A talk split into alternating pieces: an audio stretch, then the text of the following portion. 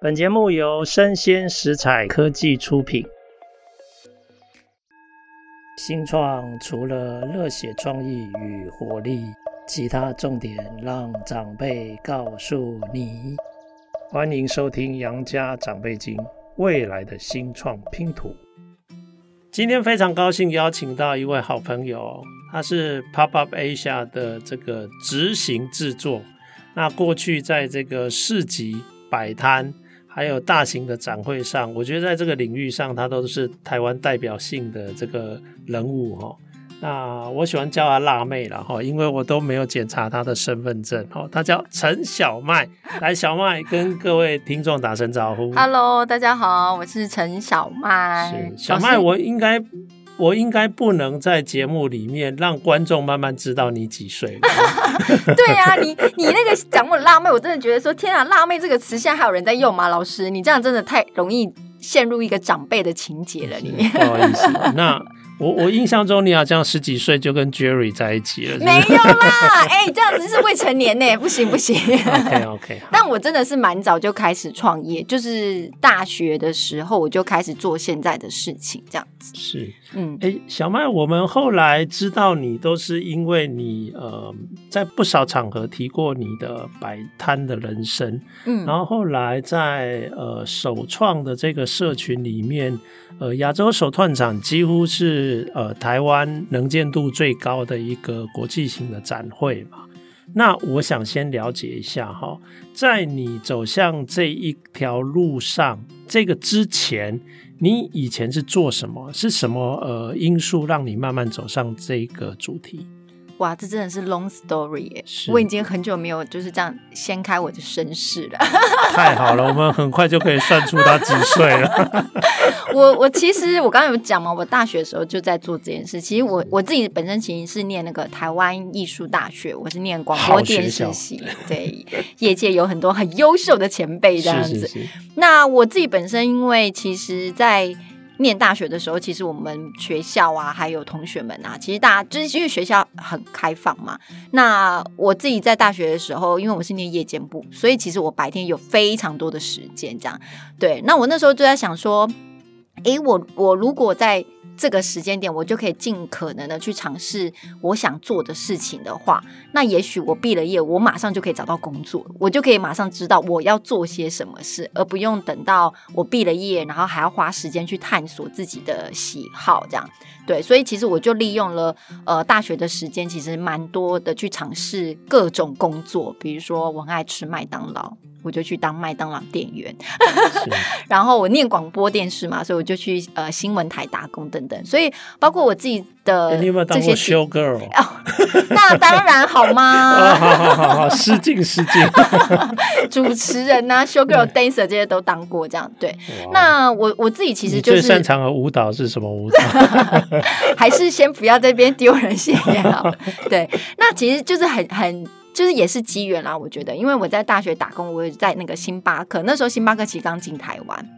然后呢，我到星巴克的时候，其实就认识我当时呃，应该是说办创意市集的这个创办人，就是心仪这样子，然后认识他，所以就开始跟他一起做了这个所谓的创意市集这样子一个内容。那其实，在当时真的很早，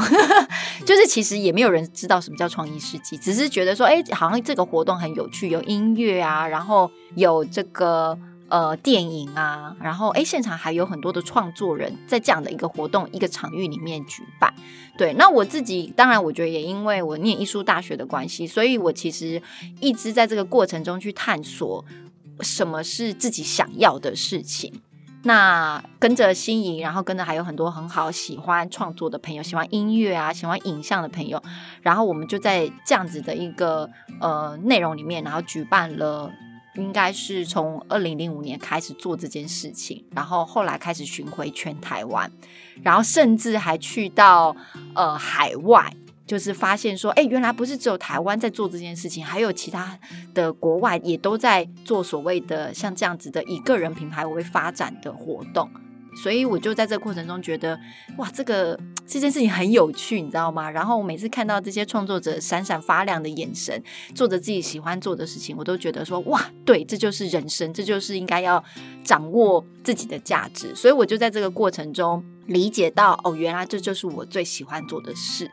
所以我就开始了我的创业之路，这样子。嗯，哇哦，哎。其实，哎，大家有听到一个 一个密码哈，二零零五年哦，哦，那 对，你看看，是是是，了解了解，哎，那你真的是这个领域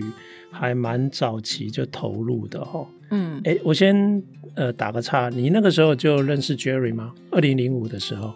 哎，我应该是零六年隔年认识他这样子，okay, 了解了解哈，从此这个有了这段姻缘。好，那呃，二零零六你也认识了 Jerry 吧？哎、嗯欸，那个时候是在一个什么样的呃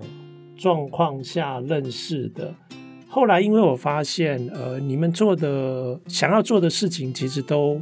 因为有交集嘛，后来一起做了不少事情。你可不可以介绍一下这一段？好，其实呃，我觉得 Jerry 对我来讲是一个蛮重要的。呃，阶段的原因其实是我，我当时应该是说我自己在学生时期我就开始做这件事情。但是、欸，我先打岔一下哦，Jerry 是那个小麦的夜间部同学，大家听得懂什么叫夜间部同学吗？夜间部同学就是那个另外一半，是是是，就是夫妻。好，然后，但是我我觉得当时的我其实真的就是一股热情，觉得说啊，这就是我想做的事情，我想做这样子。但是说实在，我是完全没有任何的，就是呃所谓的工作经验，我有的就是打工经验而已。就是你你说哦，打工很多，对，我这个经历很多，但是真正进入公司，然后所谓的。如何去成为一位公司老板？说实在，我真的是我我完全没有经验。这样，那我认识 Jerry 的时候，他当时是外商公司的就是主管这样子，对。然后他自己其实也有创过业，所以我觉得在这些经历底下，其实他是理解身为一个创业者其实是非常困难的事情。你要有资源，最重要的是你要知道你卖的东西是什么，然后这个东西是可以持续的被。就是营运，然后被销售，然后你有固定稳定的现金流，这个其实就是开公司最重要的第一步。对，但是当时对我来讲，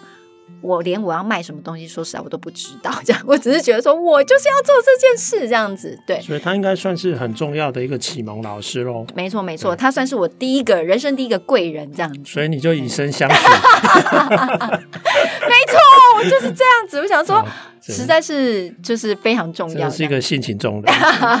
就这样报恩了。对啊，不过我觉得其实我自己后来在看待创业这件事情啊，因为我在我我刚刚有讲嘛，我跟朋友一起开了这个呃，应该说做了这件事。其实当时我们是有开公司的，OK，对，我跟我的那个朋友们有开了第一家公司，但是后来我们一年后就拆伙了。所以其实现在我的公司是我第二家公司，对.对，所以我个人也觉得说啊，还好我失败的早啊，就是我第一家公司失败之后，那个的当下是我觉得我不想要人生有遗憾，所以我想要再试试看。所以在那个当时，其实 Jerry 对我的鼓励应该是说，嗯，他就说他其实是有有想要就是赞助我一起开公司，但我那时候就也不知道哪里来的这个念头，就说不用了。就是这家公司是我自己要开的，所以我自己就是钱投入就好。想说当时还是男女朋友，不要有太多金钱往来这样子。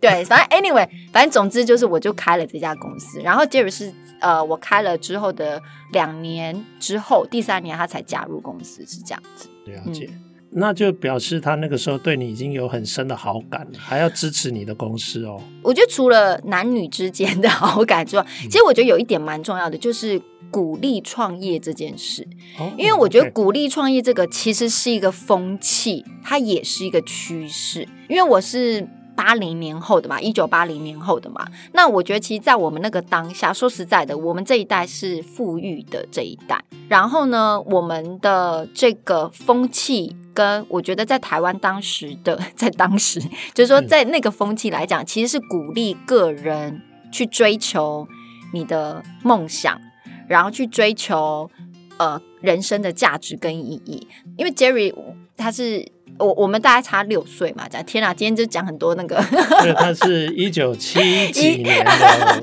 对，所以我觉得其实六年级生跟七年级生其实是不一样的世代，我们在看待或面临的整个大环境是不太一样的。所以我觉得在他的身上，其实我觉得很重要的价值是他去鼓励。创业这个事情，我觉得对我来讲是非常重要的，所以这也影响我。我觉得我在做我接下来的事情的时候，其实我也是这样子看待所有跟我合作的创作人，因为我觉得其实这个也是台湾的价值。那我自己常常在海外的时候，我也可以深刻的感受到，其实外国人很羡慕我台湾，原因是因为。我们其实从来不会去，当然我们会有很多的酸民啊，或者是长辈会念你啊，或什么的。但是我觉得，就基本上来讲，其实台湾的风气是非常鼓励创业的，而且非常鼓励追求自我的价值。所以在这件事情上，也就造成了为什么从创意市集，它本来一开始是活动，然后它慢慢的有机会从创作走向创业。这个我觉得是最大的，在这十几年间的一个累积跟变化。那当然也是因为这个样子，所以我自己其实在这个创业的路上，我一开始可能根本也没想到说我要开一家公司，我一直想说持续的做我自己有兴趣、我喜欢做的事。那随着整个大环境不断的累积变化跟发展，然后让我有机会从我个人的价值去影响到我变成一个公司的老板，然后甚至产生的企业文化，有机会再去引领。这个世代去追求他们自己个人的发展，然后变成他们自己创业的品牌，然后我还可以再做把创意市集的活动变成是像是国际展览会的形式做呈现。所以我觉得其实这一路上并不是我一个人造就的，但是我可能刚好都在那个时间点上面在往前进。我回头看到这些事情的时候，我发现，哎，其实它就是一个整个台湾大环境在鼓励个人品牌追求的这这个趋势上面。是，哎，其实今天的那个办案哈、哦，相对比较顺利哈、哦，我们已经得到了几个关键数数字哈，一九七几年，那个是 Jerry 的 这个出生年哈，一九八零年后，这个是小麦的出生年。好，你们在二零零六年一拍即合之后。那你们呃，这个整个开创的这个路上，有没有几个重要的里程碑？你觉得对你今天的你跟 Jerry 其实影响是很大的？嗯、呃，我自己其实，在看到我的这个经历上面，我大概有五个阶段啦。其实就是一开始艺人创业嘛，后来就是下一个阶段，其实就是所谓的青年创业，就到了。哦，我真的理解到，天哪，我是在开公司哦，这样子，然后我真的要赚钱了，我要养员工哦，这样子，对，就是大概也是差不多三年嘛，这样。然后在下一个阶段呢，呃，因为整个团队的成长，然后以及我希望能够让公司的文化跟内容，就是又在更更上更上一阶，所以我下个阶段我又到了迪化街。好，做了所谓的老屋活化这件事情，把整个迪化的街区带入年轻人，带入艺术家，带入创作，带入国外的这些呃品牌进来。然后在这个过程中呢，因为老屋活化这件事情，它其实在这个过程中也慢慢逐渐发展成，哎，也刚好跟上。政府的这个政策就是地方创生，是，所以下个阶段又变成了，就是哎，我们在探讨怎么样回到自己的家乡，然后怎么样凝聚这整个街区的商业模式，或者是所谓的商业价值等等。然后在下个阶段，因为我的经历，然后跟整个跟街区的发展。我又持续的做到了，就是国际展览会，对，所以就变成是说，对我来讲，就是我人生到目前为止的五个阶段，就是艺人创业，然后再来是青年创业，然后老屋活化、地方创生到国际展览会，就国际展会，这是大概目前为止我的五个人生的经验，这样子。那这五个的阶段，其实对我来讲都有不同的创业学习，包括我刚刚讲嘛，一开始艺人创业的时候，我发现说，哦，原来客人为什么要付我钱？对，因为你要付我钱，我才能付公司的房租啊、水电。这讲起来好像很正常，对不对？不是 show girl 跟那个 dancer 才有钱吗？对，就是创业也有钱，创业也是需要 需要很多钱，好吗？对，就是我理解到了这个可能大家都知道的事情，这样。但是我真的觉得创业其实就是这样，你真的做了，你才会知道。然后下一个阶段就是，哦，我如果今天我还想要再多请一个员工，那我就是要提高我的营收。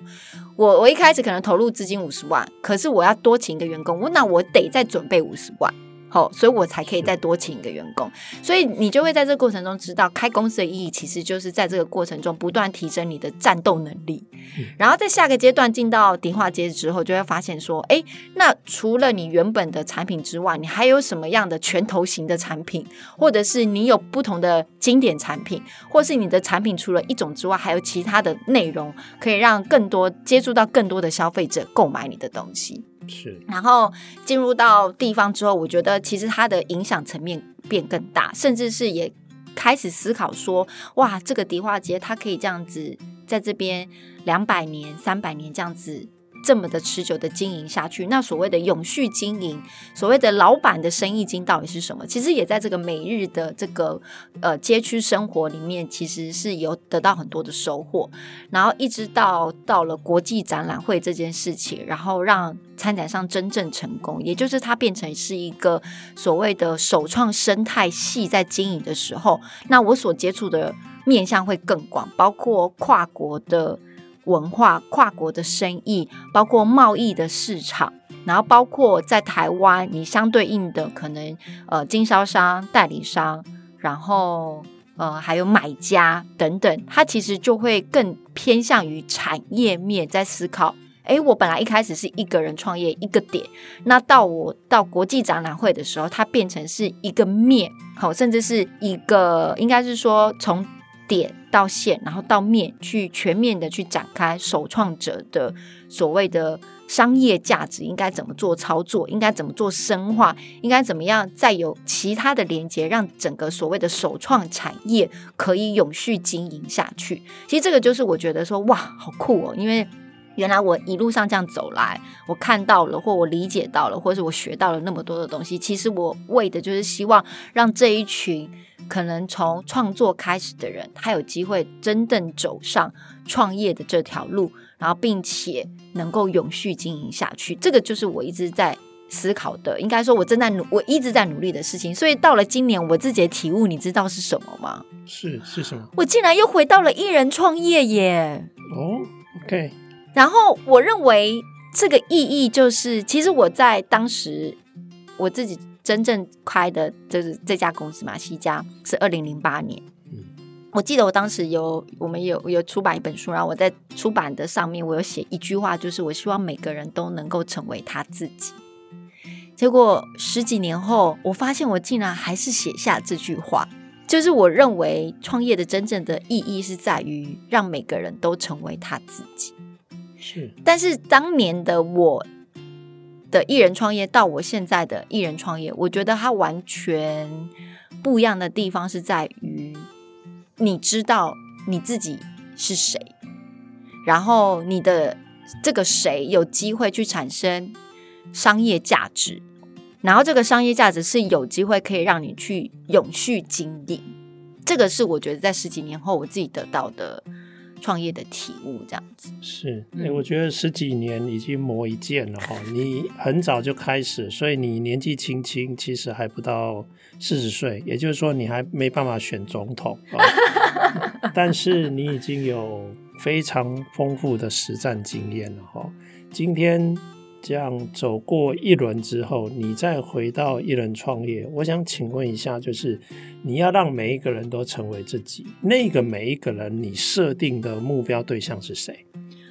我设定的目标对象，我个人是觉得，呃，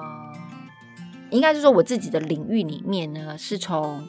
这个创作开始啊。其实我觉得我这几年很 focus 在以创作为主。这样子就是，可能他是绘画创作，可能他是视频创作，可能他是服装创作，齁，就是我觉得我我还是比较 focus 在于创作这件事情。但是这两年可能也因为疫情的关系，我一直在想是说，我有没有机会让所谓更多人成为他自己这件事情，其实这个领域可以开展出来。那所谓的开展出来的意思就是，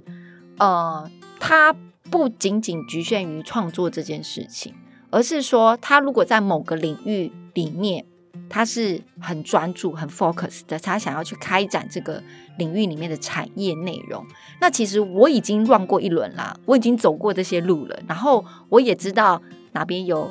有容易出错，不要去哦，吼，或者是说我知道那那个形式或那个模式可以怎么做。我我觉得我现在的状态是这样，所以我反而今年我开始去接触很多其他领域的或者是社群的的。内容，那我希望可以把我自己在过去的经验这一块，我可以协助他人去做到成为他们自己这件事情，然后让他们在他们想要追寻的这个产业里面去得到可能性，跟得到所谓的应该是讲，就是实际上可被执行的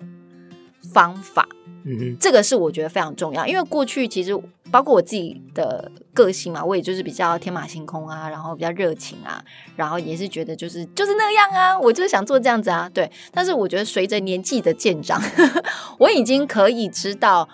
方法是什么了，然后我也可以聚焦在 OK，那我得做什么事情，然后让我的那样子的理念可以被实际的产出跟聚焦，这个是我现在学会的东西。那我想要把我学会的东西，可以再传承下去。是，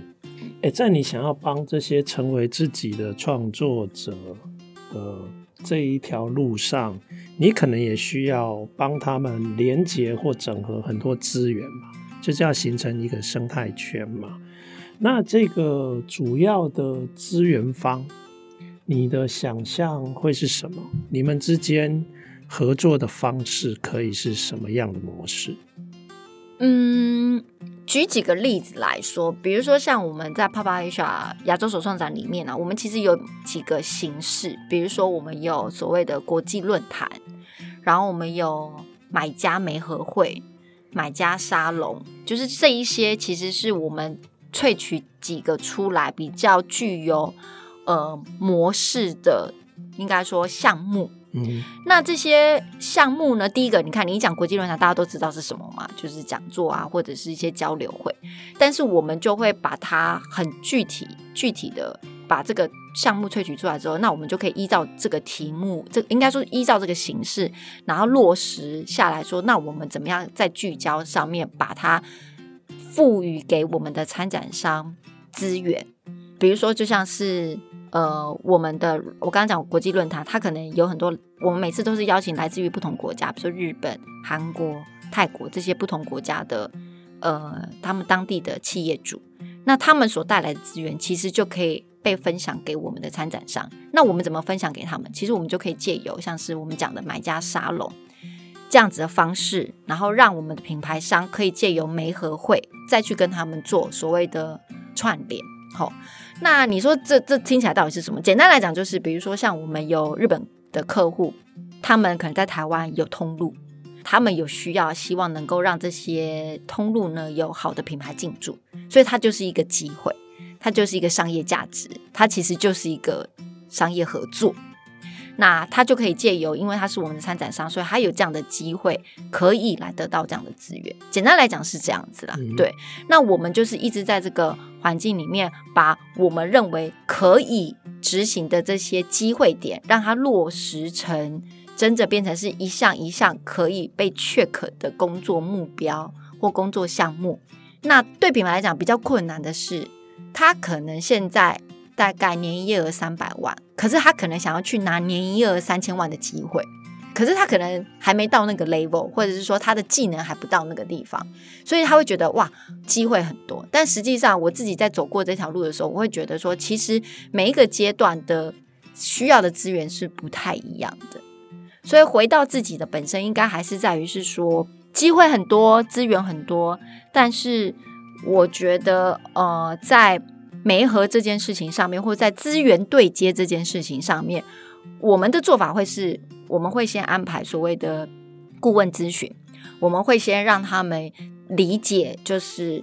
现在的他们应该需要的是什么。我们会先有咨询的服务这样子。那当他们做完这个咨询服务的时候，他其实可以选择，那他需不需要有一个 mentor 来协助他进行所谓的企业顾问哈，或者是企业教练这样的角色。然后呢，他下一步可能才会在这个过程中去理清楚，说他现在到底需要的是很多很多媒合的机会，还是他现在需要的是所谓的人才教育训练的这个。管理，哦，还是他需要的是有人来投资他，所以我觉得我们本来一开始做的是展览会、国际展览会、亚洲手创展。说实在，我们可能只要把展位卖完就好了，这样子，或者是说我们每年就是邀请到很不错的参展商。可是我们发现好像不能只是这样子，我们就开始越做越深，我们就发现到说，诶，那我们除了办展览会之外，其实我们还有蛮多可以做的耶，因为这些品牌。他们年营业额可能从三百万到三千万，或甚至破亿的不等。其实参展商里面的组成是很多元的。那我们怎么让这些多元的组成，让可以把相对应的资源再对接给他们，然后让他们可以到下一步去？我觉得这个其实是我正在努力的事情，我也在看的事情，或者是说我们其实也有已经在相对应的把公司的。呃呃，业务项目去调整成我们可以去提供给他们这些服务的资源，这个就是呃我们现在正在做的事情。是了解。那在你跟呃 Jerry，你们会有分工吗？还是你觉得你们是两个独立的公司？那基本上可能在某些项目上会合作，某些项目上不会合作。其实这个也是我觉得蛮有趣，像老师刚刚虽然已经透露我们俩是夫妻这件事情，夜间部同学，对，但是这件事情我觉得，嗯、呃，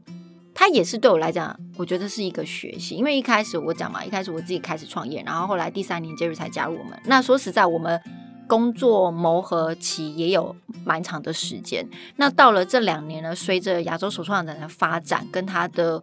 嗯、呃，应该说它的成效，还有它可以再发展的方式。实际上，我们现在的做法就是，我们已经把 Papa Asia 独立成为一家公司了，嗯、所以它完全是一个 IP，然后来作为更大的规模的操作。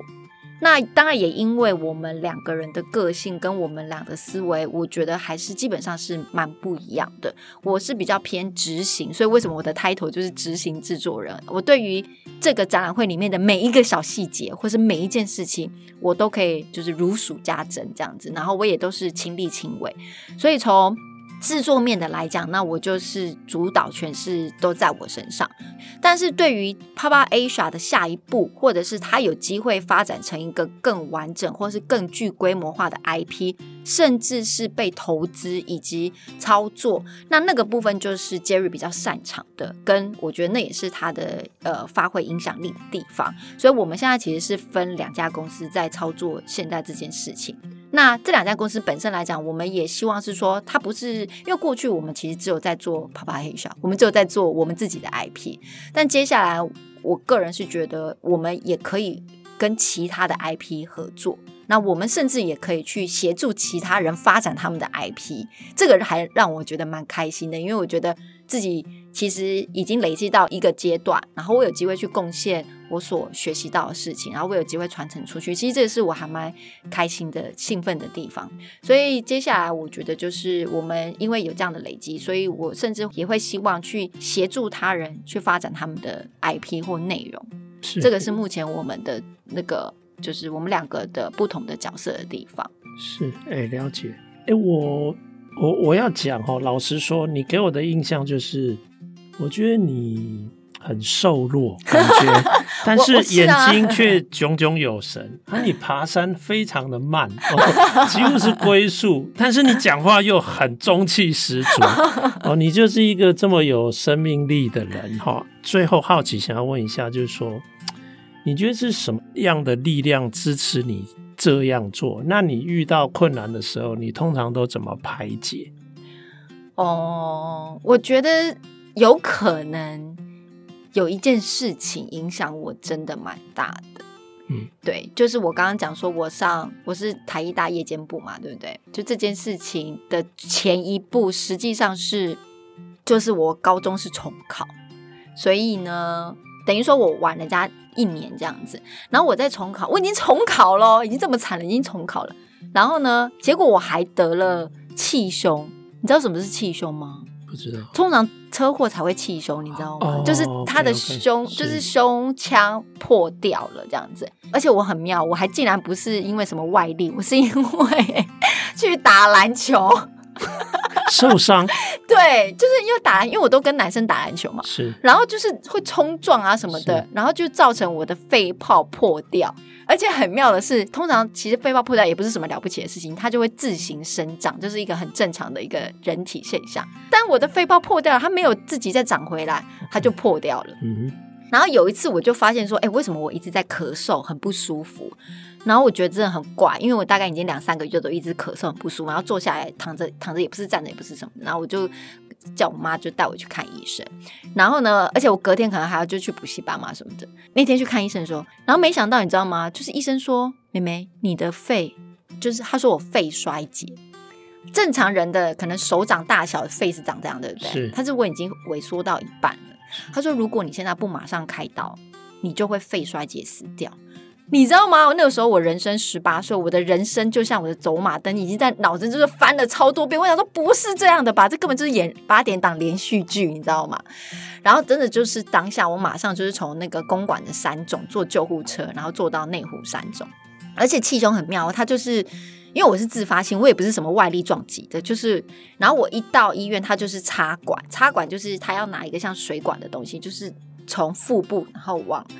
就是要一直伸到我的胸腔，然后跟胸腔连接起来，然后另外一边它会接一个水桶，但是它是密闭式的。然后如果那个水桶里面呢，它会装水，如果它一直在冒泡泡的话，就代表我的胸腔是一直在漏气，所以我的氧气再不进去我的肺里面，它就一直漏气。这样，这其实也不是什么大病，因为 要比我晚进去的病人都比我早出来。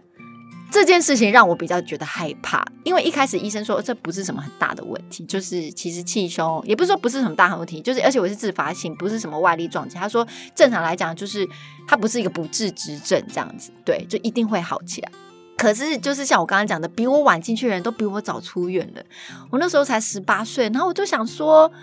就很悲观嘛，就想说我不会一辈子都在医院了吧？这样子，对，一想到就是自己会哭啊或干嘛的这样。然后我觉得这件事情，当然后来我就顺利出院了，对，就一个月后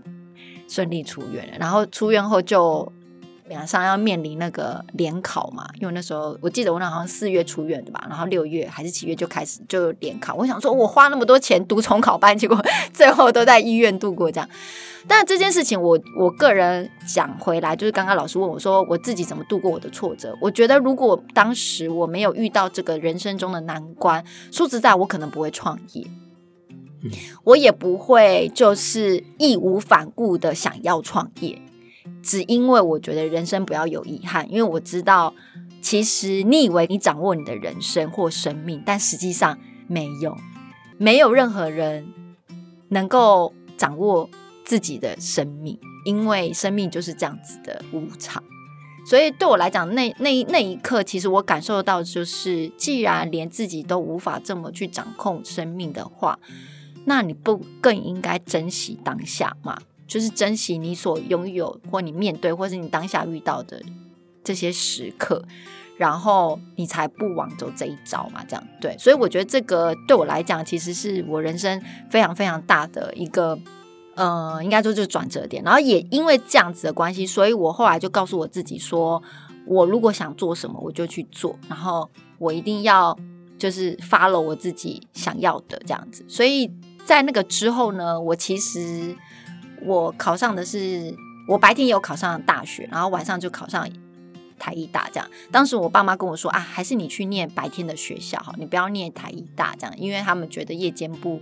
就是因为他们对台大也不是很了解嘛，这样，然后我就说不，我要念台艺大。我说台艺大广播电视学系一定是我喜欢的系，然后我觉得在那边我一定会，我一定会很喜欢，我一定会喜欢那边的生活。这样，那我爸妈可能也觉得啊，我才刚出院，也拗不过我，就觉得好吧，不敢惹你生气，对，不敢惹我生气这样子，对。然后呢，他们就让我去念台艺大。那个当下，我真的觉得，